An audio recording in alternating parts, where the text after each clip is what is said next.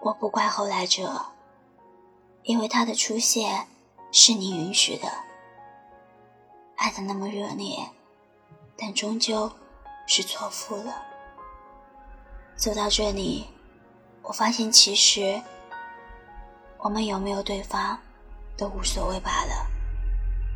我的心早就死在了那个夏天。其实好多事情都可以说清楚的。我最害怕的，不是你离我而去，而是你背叛我。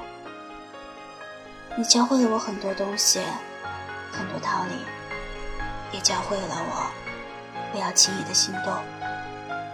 这个世界本来就不是善良的，但是令我诧异的是，你也不例外。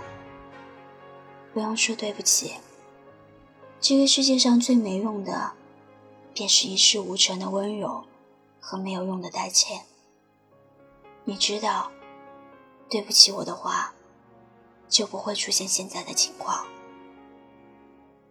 装睡的人，你永远叫不醒；不爱你的人，你永远也感动不了。我再也不会去为了一个人而付出所有的努力。出现这样的结果。我也承受不起。再见，于是再也不见。